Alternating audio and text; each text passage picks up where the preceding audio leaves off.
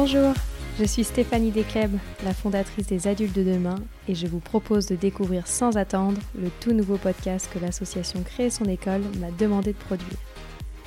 Il s'appelle justement Créer son école, c'est mon histoire. Il raconte l'aventure d'hommes et de femmes de caractère qui ont osé fonder leur propre école, de la maternelle au supérieur. Pour cela, ils ont surmonté plein d'obstacles. Vous verrez comment cet acte de créer leur école s'inscrit dans leur itinéraire de vie et dans une recherche de sens qui peut peut-être vous inspirer. Avec vous, nous voulons comprendre comment de plus en plus de personnes en viennent à fonder une école indépendante en dehors de tout soutien public, alors qu'en France, l'école publique est gratuite. Créer son école, c'est un sport complet, un parcours entrepreneurial et une aventure intégrale qui engage tout l'humain. Et c'est dans ces aventures humaines que je veux vous emmener au service des enfants. Bonne écoute Bonjour Arnaud. Bonjour Stéphanie. Merci beaucoup d'être avec nous pour ce podcast de Créer son école, c'est mon histoire. Merci à vous de m'inviter. Pour vous présenter brièvement, vous êtes ingénieur de formation et aujourd'hui à la tête de plusieurs entreprises dans la tech et la comptabilité. Vous êtes convaincu par la psychologie humaniste et formateur de l'approche Gordon qui a inspiré les valeurs de votre école. On y reviendra. Vous avez en effet fondé il y a quelques années le collège et lycée La Jonchère dans les Yvelines, une école indépendante. Est-ce que vous pourriez nous présenter avec vos mots cette école? Oui, alors on est euh, une école dans les Yvelines d'une bientôt une cinquantaine d'élèves de la euh, de la sixième à la terminale. Euh, une de nos spécificités, c'est que on, s'inspire beaucoup de, de, de la communication non violente, de l'approche Gordon, avec l'idée de se dire que les adultes vont essayer au minimum d'utiliser le pouvoir dont ils disposent dans l'école. Et donc, voilà, il y a très peu de notes, pas de punition. voilà, des élèves qui sont heureux dans l'école, en tout cas qui semblent heureux. Super. Est-ce que vous pourriez nous en dire plus sur les différentes étapes dans la création de cette école? Ouvrir l'école, c'est un projet qui nous a pris 18 mois. Entre le moment où on a lancé, où j'ai lancé cette idée, c'était en février 2018, et l'ouverture en euh, septembre 2019.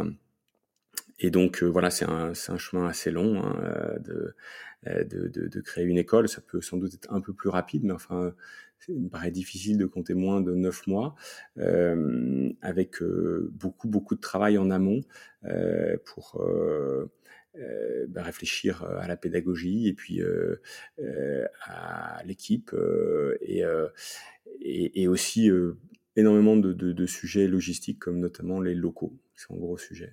Est-ce que vous pouvez nous dire pourquoi vous avez décidé de monter une école? Pourquoi c'était important pour vous? En fait, euh, l'histoire pour moi démarre euh, avec mes enfants et l'éducation de mes enfants. C'est-à-dire que en, en travaillant euh, pour essayer d'être un meilleur père, euh, je euh, bah, j'ai lu des bouquins et je suis tombé sur euh, sur un livre donc de Thomas Gordon euh, qui s'appelle Parents efficaces, qui a été vendu à plus de 6 millions d'exemplaires. Hein. Thomas Gordon, c'est c'est quelqu'un qui a été pressenti deux fois pour être prix Nobel de la paix, qui est un psychologue américain humaniste du du XXe siècle comme Marshall Rosenberg avec la communication non violente, donc euh, c'était des élèves de, de Carl Rogers.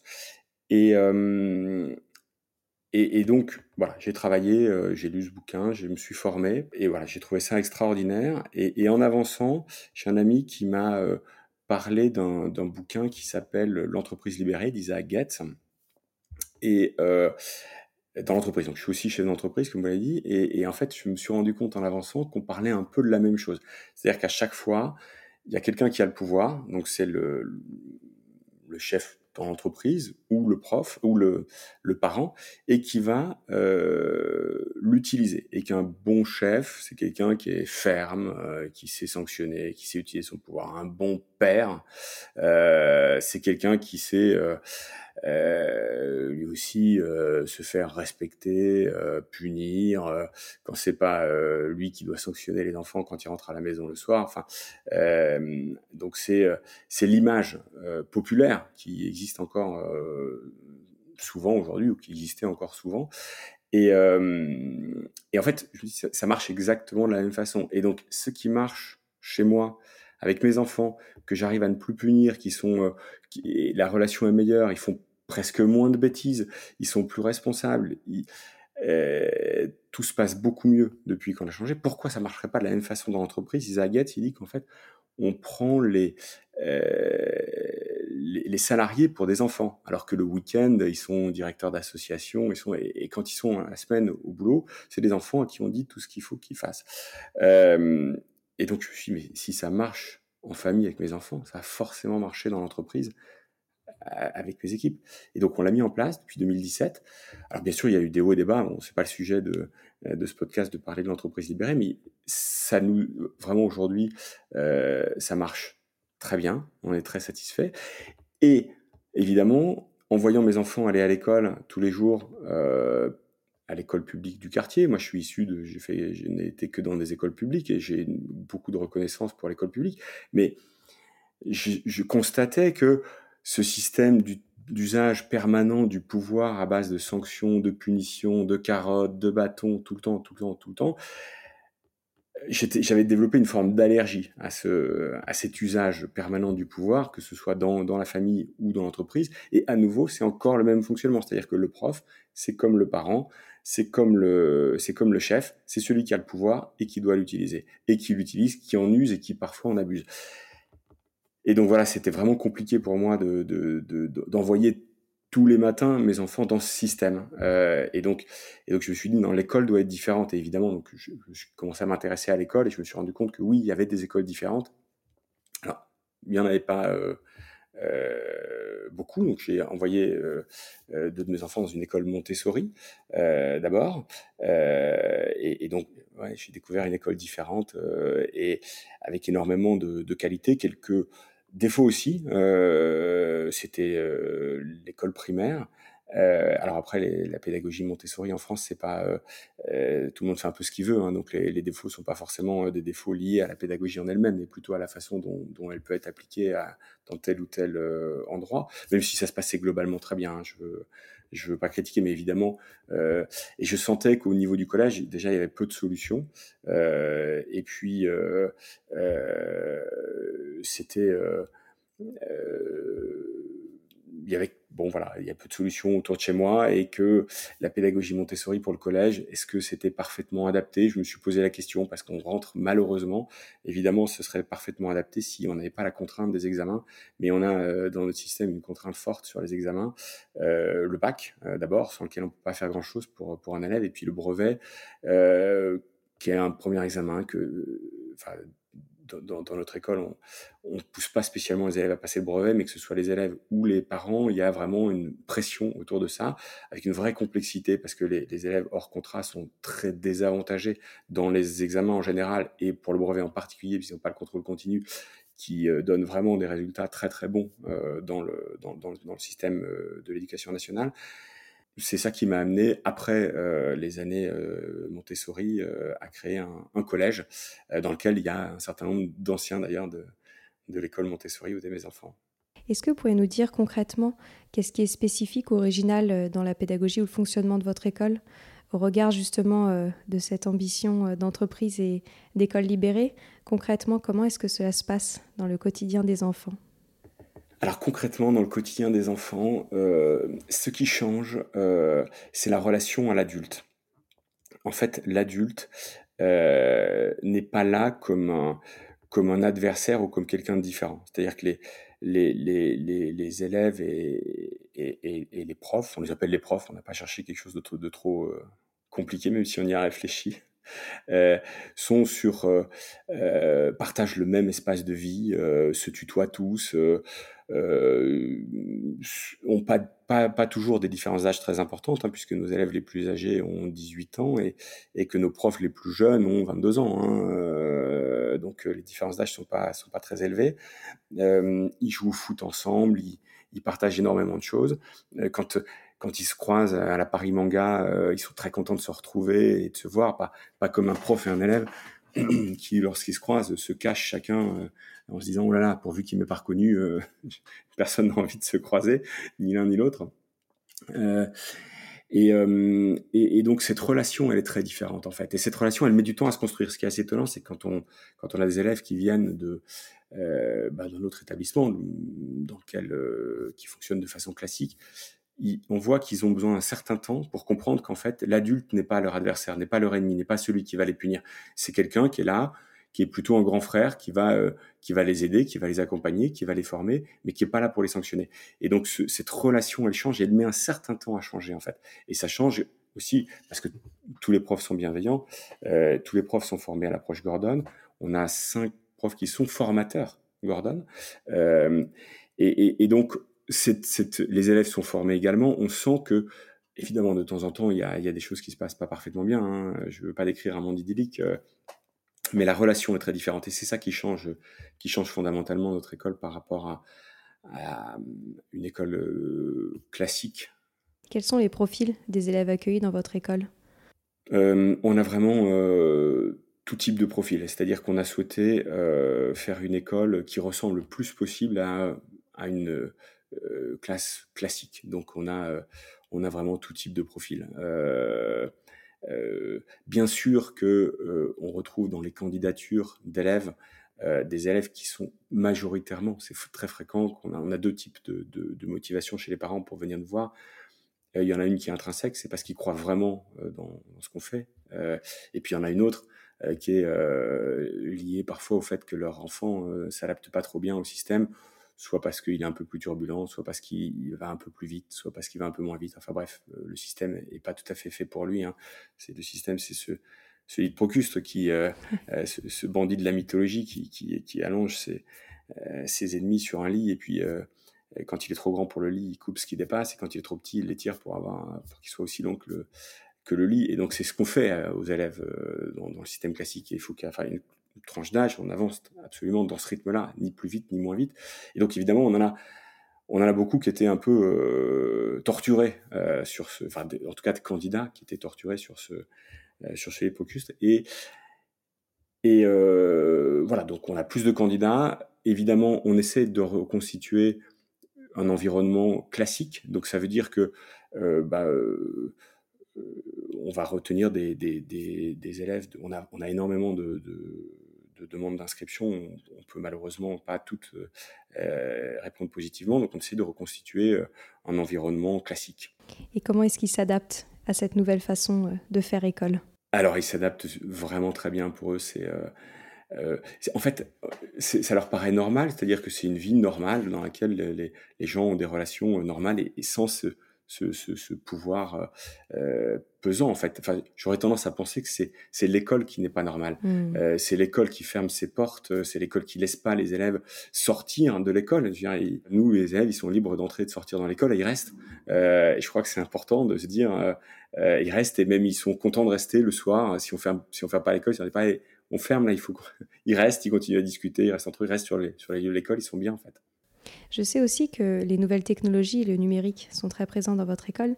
C'est quelque chose qui doit plaire également à vos élèves. Est-ce que vous pourriez nous parler de ce point-là? Les nouvelles technologies, elles permettent de faire, euh, bon, déjà les élèves, c'est hyper important qu'ils les maîtrisent, mais elles permettent de faire des choses incroyables. Donc, alors, euh, je sais que vous connaissez bien la, pédagogie Montessori et ça m'a toujours marqué. Moi, je, crois extrêmement fort à ce côté feedback rapide qui est très important. C'est-à-dire que quand je fais une erreur, je, je ne fais, je, je n'apprends qu'en faisant, et quand je fais, il est important dès que si mon erreur est corrigée, ben, voilà, j'apprends à marcher comme ça. C'est-à-dire, je, euh, je, personne m'a expliqué comment apprendre à marcher, c'est juste appris, je tombe, je me relève et je vois que tiens, je vais essayer de changer un, peu quelque chose et ça, et ça a mieux fonctionné. Donc c'est cette logique d'essai erreur et dès que je fais une erreur, j'ai la correction immédiate. Et donc c'est ce qu'on a dans tout le matériel Montessori. Euh, et, donc aujourd'hui, à l'heure des nouvelles technologies, je me suis souvent posé la question de, ce que ferait Maria Montessori aujourd'hui avec les nouvelles technologies, puisque dans les écoles Montessori, euh, les nouvelles technologies sont pas forcément très présentes, mais on a cette logique assez simple où on peut travailler, faire euh, un, exercice, avoir immédiatement la correction de l'erreur et donc se corriger très rapidement. Et donc il y a une puissance des nouvelles technologies. C'est encore balbutiant, on peut pas dire. Nous, on a développé pas mal de pas mal d'outils internes. On utilise aussi des outils euh, qui existent sur le euh, sur le marché, mais le marché est pas très vaste en fait euh, dans, dans, dans le dans, dans, dans, des dans des logiciels qui permettent cette, cet auto apprentissage. Et donc euh, donc voilà. Alors Ceci étant dit, euh, on ne souhaite pas que nos élèves soient tout le temps sur les nouvelles technologies, donc ils ont chacun un Chromebook. Alors, je parle de Chromebook parce que un ordinateur. Alors, on utilise des Chromebooks parce que Google a développé ça pour les étudiants. Ces ordinateurs qui ont le mérite d'être très peu chers, qui consomment peu de ressources, qui ont des, des, batteries qui tiennent très longtemps, et tout un système qui a été fait par Google au début pour l'éducation en Afrique, euh, tout un système complètement gratuit et parfaitement euh, maîtrisable, euh, administrable par nous, c'est-à-dire qu'on peut absolument bloquer les ordinateurs. On fait tout ce qu'on veut, on a la main complète sur, sur leurs ordinateurs, et donc on les utilise que l'après-midi et pas dans tous les cours. Donc le matin est consacré à des apprentissages papier-crayon. Donc on est très conventionnel là-dessus. voilà, donc le numérique est présent à petite dose euh, dans l'école, mais, euh, mais oui, c'est sûr qu'il nous apporte beaucoup de choses et, et, dans, dans, les révisions pour le, le, week-end, bah, ça nous permet de gérer tout, alors tous les devoirs euh, et ça nous permet aussi de gérer bah, cette logique de, de, pousser les élèves à, à s'auto-corriger chez eux quand il n'y a pas de prof et donc ils ont la correction immédiatement quand ils font leurs devoirs euh, sur les supports numériques. J'aimerais maintenant qu'on revienne à votre casquette euh, d'entrepreneur dans l'éducation. Qu'est-ce qui a été pour vous le plus dur ou qu'est-ce que vous avez trouvé le plus difficile dans la création et le développement de votre école indépendante? Alors, assez bizarrement, je pensais que le plus compliqué serait de trouver des profs, ensuite des élèves et ensuite des locaux. Et assez bizarrement, c'est assez facile de trouver des profs parce qu'il y a énormément de gens qui en ont marre euh, euh, du système classique, qui ont envie de voir quelque chose d'autre, ou des gens qui sont recalés parce qu'ils n'ont pas forcément les bons diplômes. Donc il y a énormément de, candidats, ça c'est pas un problème. Les élèves, en fait, euh, ça n'a pas été un sujet non plus. Bon, on est en Ile-de-France dans une zone dense, donc il y a énormément de, demandes. En revanche, toute la partie administrative et locaux, c'était vraiment une euh, un point compliqué parce que personne veut d'une école en bas de chez soi. Donc euh, il faut, c'est, extrêmement cher et il faut euh, trouver un, endroit où on puisse signer un bail qui, qui convienne pour pour une école. Et puis il y a tout un tout un, un chemin administratif à faire pour créer son école. On a, déposé un dossier, bon, on a peut-être fait un peu de zèle, mais on a déposé un dossier quasiment d'une centaine de pages au rectorat. Euh, on a donc il y a, y, y a, pas mal de travail, peu de documentation, et, je, je, profite pour faire un petit clin d'œil euh, euh au site Créer son école qui, euh, euh, qui nous a énormément aidé. C'est une bible avec une quantité de données incroyable et un mode d'emploi pour créer son école de, de, A à Z. Et ça nous a énormément aidé. On l'a suivi à la lettre. C'était donc beaucoup d'administratifs et, et, vraiment une complexité pour les locaux. Ça, ça a été le, le point difficile. Et j'aimerais aussi revenir sur l'une de vos spécificités, c'est que gérer cette école, c'est pas votre unique euh, métier. Comment est-ce que vous arrivez à gérer tout ça en même temps et est-ce que c'est faisable? Oui, alors, euh, alors oui, oui, bien sûr. Euh, alors l'école, moi, je la, je la gère plus du tout. C'est-à-dire que j'ai beaucoup travaillé sur ce projet pour le, le lancement, toute cette partie administrative, trouver le coût, etc. Ça m'a ça m'a euh, consommé pas mal de temps, mais je la gère plus du tout. On a une équipe euh, euh, qui enfin moi je fais une réunion tous les 15 jours avec l'équipe, donc et donc je, tiens à faire un petit petit clin d'œil à toute l'équipe qui sont vraiment une équipe extraordinaire. J'ai une chance incroyable d'avoir réussi à, enfin d'avoir trouvé une, une équipe aussi aussi dingue. Donc un petit clin d'œil à, à Ryan, à Carole à euh, Amandine, à Jacqueline, euh, à Tessa et, à tout le reste de l'équipe euh, pour tout le boulot incroyable que vous faites au jour le jour. Super. Eh ben, on arrive déjà à la fin de cet échange. Et comme vous le savez, j'ai une petite question rituelle que je pose à tous les fondateurs d'école qui sont venus au micro de notre podcast. Est-ce que vous pourriez nous dire si vous n'aviez aucune limite financière, qu'est-ce que vous mettriez en place dans votre école? Dans l'école, on arrive à peu près à gérer notre budget et je, ne ressens pas de, euh, financières. Mais on est en perte. On est, on est en perte parce que je, subventionne euh, en partie l'école. Euh, et, donc, en fait, on a des limites, on a des limites financières, euh, évidemment, euh, mais on ressent pas de, de, de, vrais soucis. En revanche, en revanche, le fait, justement, de ne pas pouvoir euh, c'est très compliqué de faire payer aux parents quelque chose qu'ils ont déjà payé par leurs impôts, c'est-à-dire qu'ils viennent payer l'école alors qu'ils payent déjà des impôts et certains déjà beaucoup d'impôts. Euh, donc on peut pas leur demander plus d'efforts et c'est ce qui nous freine aujourd'hui pour se dire on se développe largement et on crée un réseau d'écoles large parce qu'on a tous les jours des demandes de gens pour dire c'est génial ce que vous faites, comment on pourrait faire la même chose, etc. Et je suis obligé de leur dire il y a un problème de budget, c'est compliqué. Il faut que vous ayez conscience que c'est compliqué et que s'il n'y a pas une solution pour régler ce problème de budget, ça va être compliqué. Et donc, mon rêve, si j'avais pas de problème de budget, ce, serait qu'on puisse dupliquer le modèle ou en tout cas aider des, gens à s'inspirer de notre modèle et, pouvoir contribuer à prouver que ça marche en fait. Parce que aujourd'hui, ce qu'on fait, ça, bon, il a, a, y a, une quarantaine, une cinquantaine d'élèves euh, privilégiés aujourd'hui dans notre école. Je considère qu'ils sont privilégiés. C'est ce qui, c'est, c'est, euh, c'est, l'idée qu'ils ont souvent aussi. Mais on aimerait que ça puisse euh, à la fois profiter un plus grand nombre et surtout, et surtout montrer que ça marche. Donc là, on attend les, résultats de nos premiers élèves qui ont passé le bac cette année euh, pour prouver que ça fonctionne. Euh, et on, a l'an dernier des élèves qui ont eu le brevet avec une année, deux années d'avance. Donc, on est content de prouver que c'est important. C'est-à-dire que le, on arrivera à changer le système qu'en prouvant que ça fonctionne et qu'en prouvant qu'on a les résultats. Et le système nous, nous dit, tant que vous n'avez pas de résultats, vous n'existez pas. Et le jour où on arrivera à prouver ça, euh, on aura, euh, on aura fait un énorme pas. Et c'est ça mon ambition, c'est qu'on arrive à prouver que ça marche euh, et qu'on arrive à, se développer largement et, euh, et, et, à ce que le, système un, jour dise, OK, on peut s'inspirer de ces méthodes, elles fonctionnent. Eh ben, je vous souhaite tout ça. Merci beaucoup Arnaud. Merci à vous Stéphanie. Créer son école, c'est mon histoire est un podcast de l'association Créer son école produit par les adultes de demain. Créer son école est une association qui soutient la création d'écoles indépendantes pour mettre la liberté scolaire au service de tous les enfants. Elle accompagne juridiquement les écoles tout au long de leur vie, les forme, les met en réseau, les références dans son annuaire et les analyse dans son observatoire. Retrouvez toutes ces actions sur www.créer-son-école.com. Si l'épisode vous a plu, n'oubliez pas de laisser un avis ou une note sur Apple Podcast ou Spotify et surtout d'en parler autour de vous. À très vite pour un prochain épisode.